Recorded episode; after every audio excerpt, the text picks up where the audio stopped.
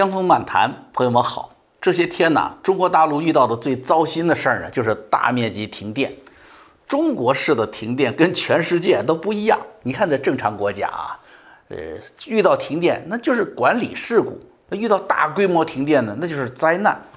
电力工程师、科学家、政府官员干什么的？那忙活的目标就是增加电能啊，保障发电的量啊，这个保障供电的稳定啊。这唯独中共国奇葩。拉闸停电，它叫做什么？叫有序用电，哎，叫做绿色低碳生活，就是他他拉了你电，闸，还觉得你生活挺幸福的，哎，遇到大规模停电了，又成了什么？党中央的一盘大棋啊！全国人民都要沉浸在战胜美帝的喜悦当中，官员们忙活的怎样让减少什么供电的稳定性、稳定性？呃，要么停三供四，要么开一天闸是拉一天闸。要么是不让工厂活，要么是不让居民活，你说是不是奇葩呢？戈尔巴乔夫啊，回忆他当总书记这个苏共执政时期，他说过一句话，他说：“我们每天都在无耻地说别人的坏话，然后不要脸地说自己的好话，还不准别人说真话，这就是共产国家的共同特征。”你看，今年五月份，台湾也有一次停电，高雄部分地区轮流拉闸停电，那就算是一个事故。啊，因为供需量的这个电电平衡的问题，那下午两点出事儿，到晚上八点，六个小时恢复了。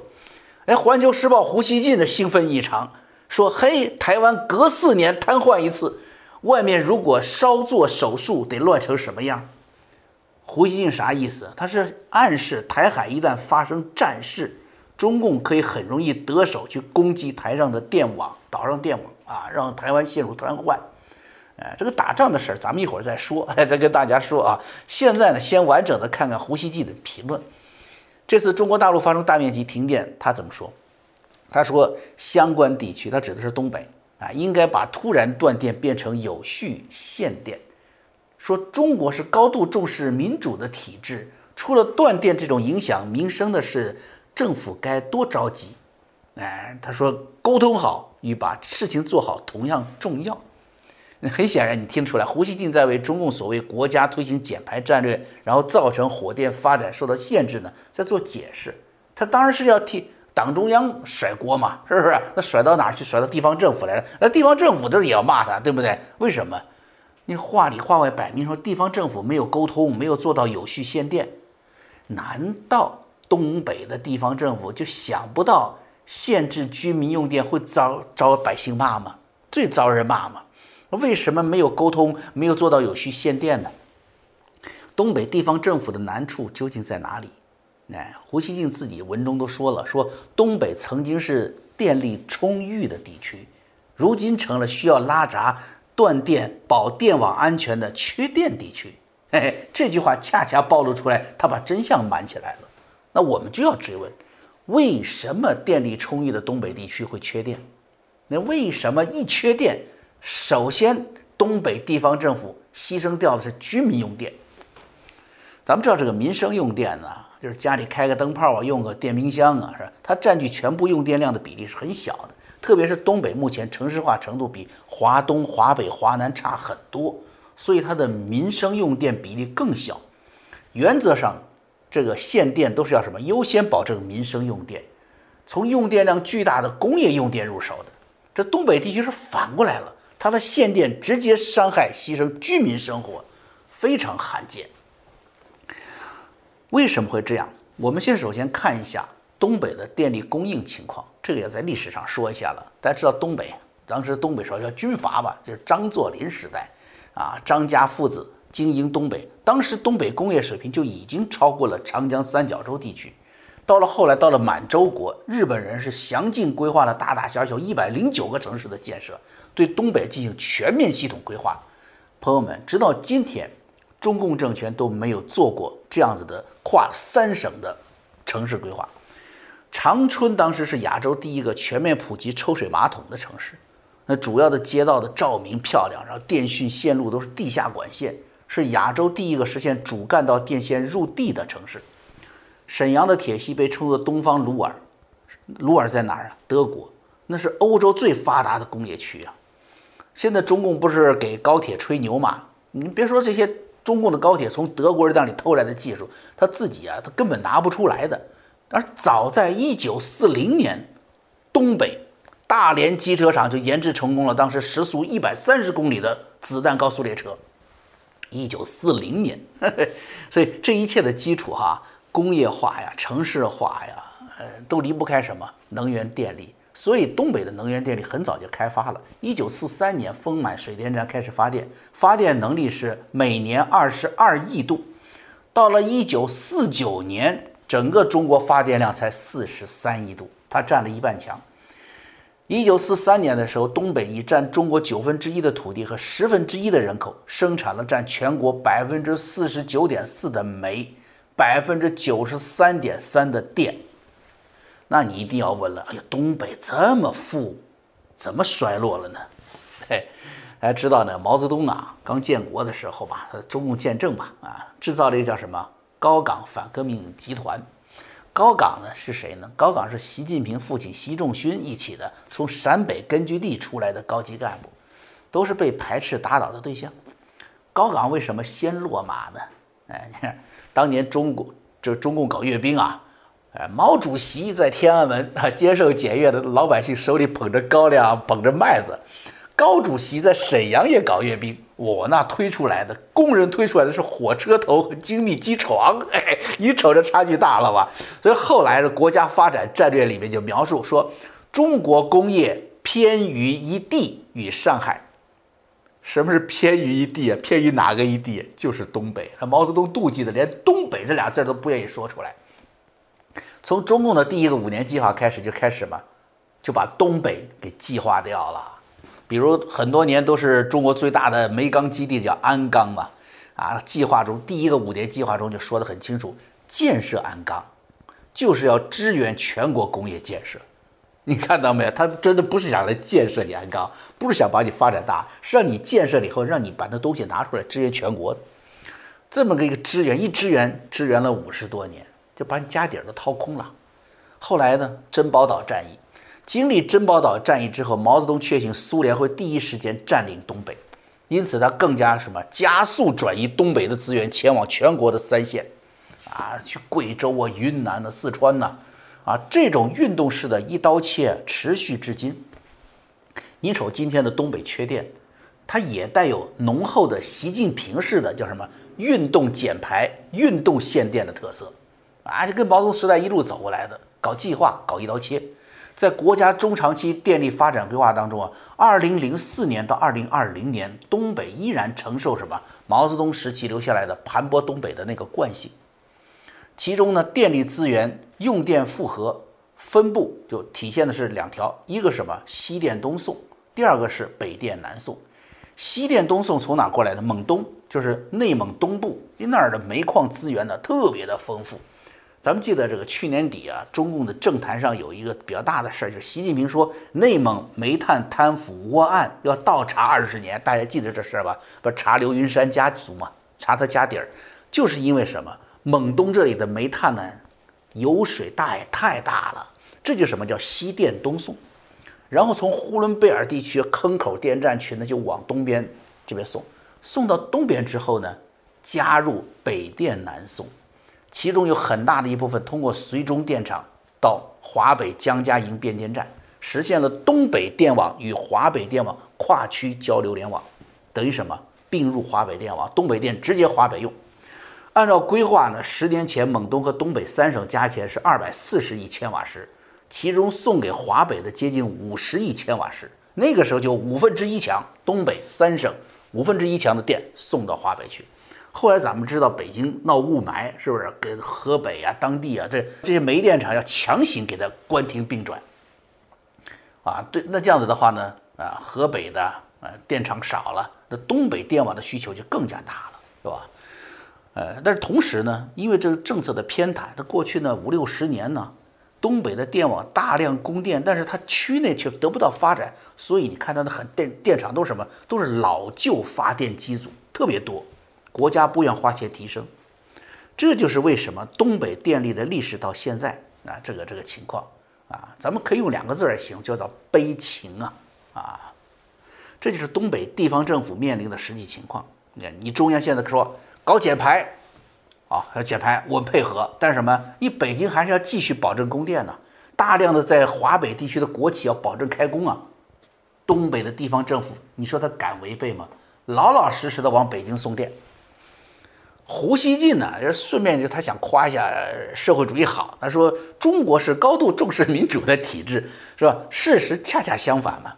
中共体制演化出来的就是什么？官员只要应付好上面，只要政治正确，哎，这个顶头上司高兴就行了，哎。如果必须要在政治任务和实际困难之间要必须要做选择的话呢，肯定牺牲掉的就是民众利益。为啥？一个老百姓，中国老百姓习惯了被盘剥了，哎。第二个什么？一旦他们受不了了要发声，很简单，直接进入维稳模式打压下去，啊。所以中共领袖这种历史恶行、长期的社会主义计划经济的摧残，加上现行的这种唯上视听的这种官僚体制。造成了本来电力充裕的东北民生啊灾难。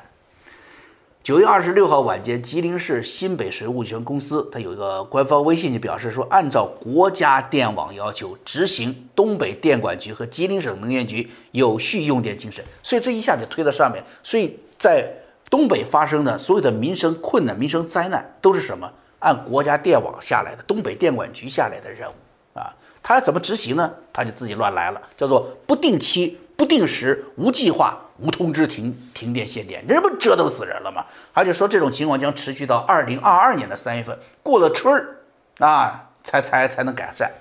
停电停水就变成常态，因为停电就会停水嘛。这就是我说的呀，这种唯上视听的这种官僚体制，把一种困难就变成了一种灾难。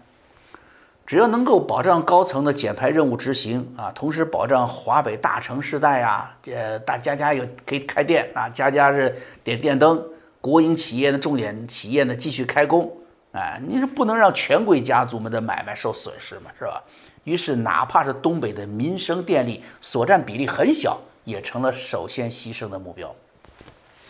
我们可想而知，你像现在这个大陆的城市。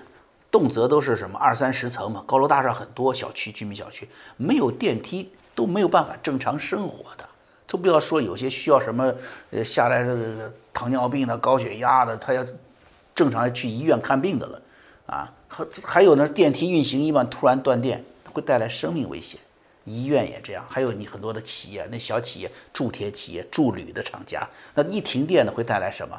带来爆炸这种生产安全事故的。啊！居然他还说，还无通知，你看无通知还振振有词，那不等于把杀人害命还说的理直气壮一样吗？啊，这就是东北的情况啊，朋友们，咱们说完东北呢，就要说说南方电网了。南方电网这事也受到了很大的冲击。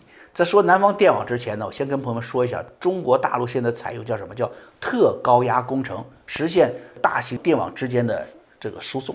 且不说这种特高压工程这种利弊方面，中共宣传这是世界第一了哈。那么就像当年长江三峡一样，它是充满了争论的。是你当世界第一，人家国家不想要你这个特高压工程，它的弊端很多呀。但是习近平参观了那个青海特高压工程之后啊，好嘛，全国电网就开始在全国范围内推行了。那这个事儿呢，我们在技术上我也没有能力那么详细的去谈了，啊，没法展开了。我就说说啊，就刚才胡锡进不是提到说台湾断电，人家断电六个小时，胡锡进这里幸灾乐祸说要来个外来手术就瘫痪掉台湾，哎，他怎么回头说你大陆？大陆这个十一期间都不会正常用电了，别说十一期间，甚至刚才说了嘛，要持续到明年春天，全国范围的大限电，你六个小时和半年的不正常用电相比，怎么比，是吧？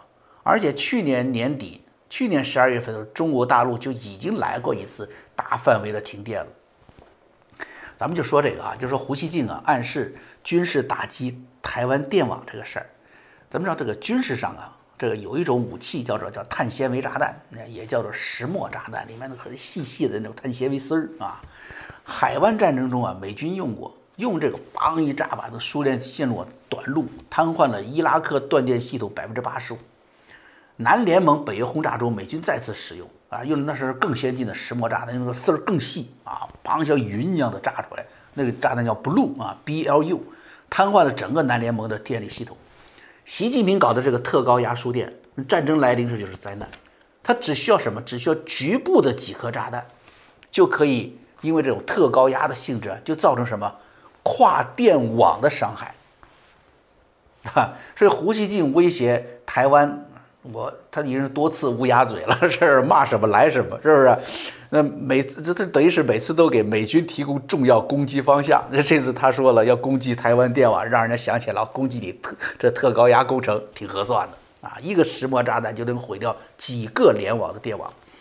我们回到南方电网的情况啊，网上说什么？就是要停产，不给美帝国主义提供低价产品，饿死美帝国主义。这这这种逻辑呢，我我们就不在这说了。说了我觉得，呃，我们的朋友也不同意了，是吧？你让他们继续陶醉在那种断臂求生的快感中吧，啊。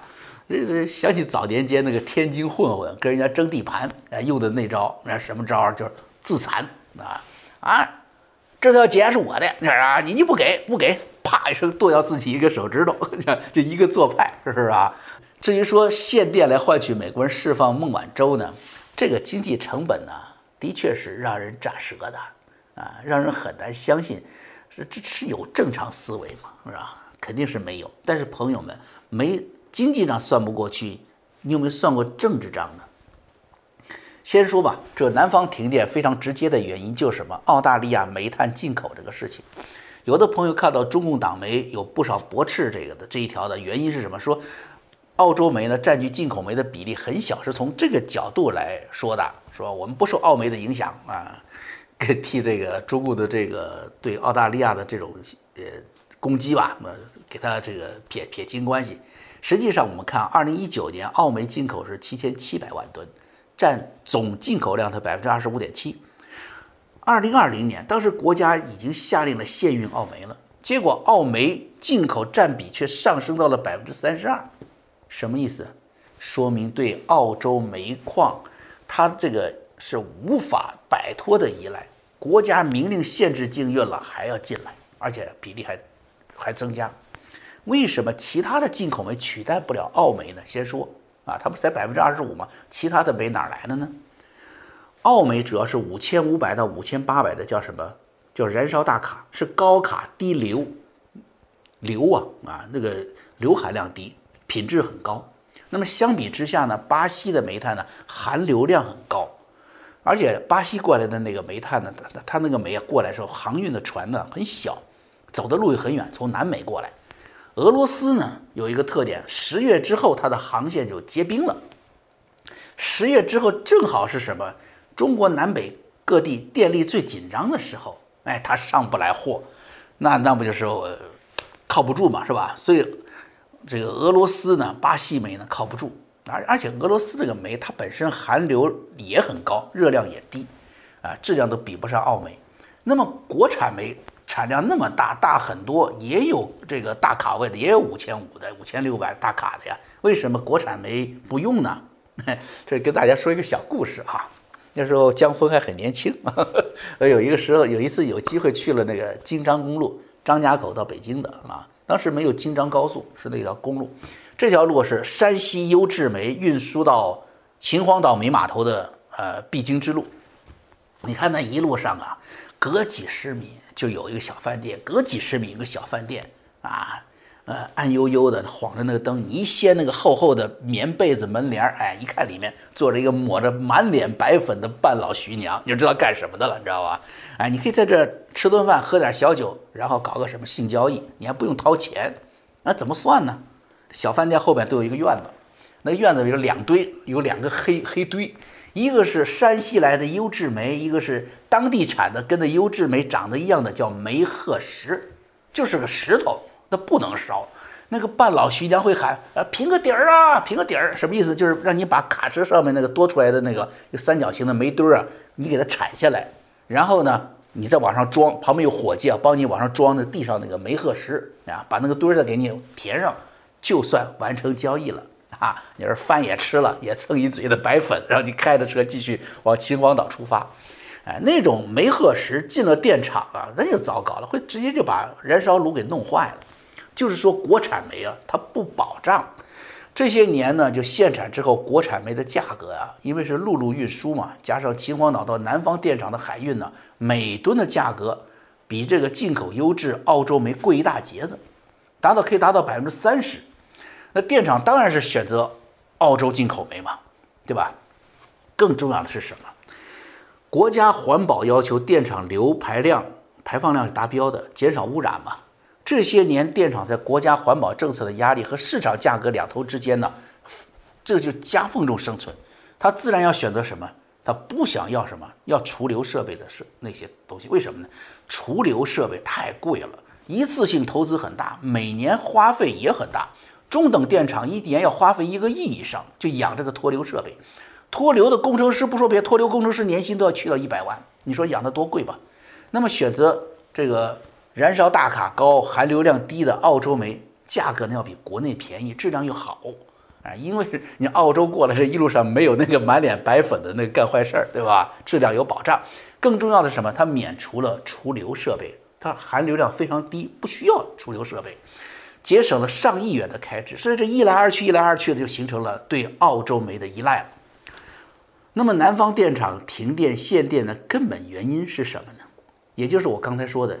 究竟会有怎样的政治成本划算，才能让中共高层可以牺牲诸多南方企业的生产呢？啊，这一部分呢，我们已经时间也不短了，咱们会放到这个会员网站里面继续聊。那么就请大家啊，一步会员网站那个链接呢，我会请小编呢一会儿放在节目的后面，大家一点就进去了。现在有个一个美元的优惠计划啊。那个大家可以在考虑是否成为正式会员之前呢，啊，浏览节目啊，看看值不值当的啊，你正式的走进来成为我们正式会员。好，朋友们，今天 YouTube 节目咱们就做到这里了，我们明天再见。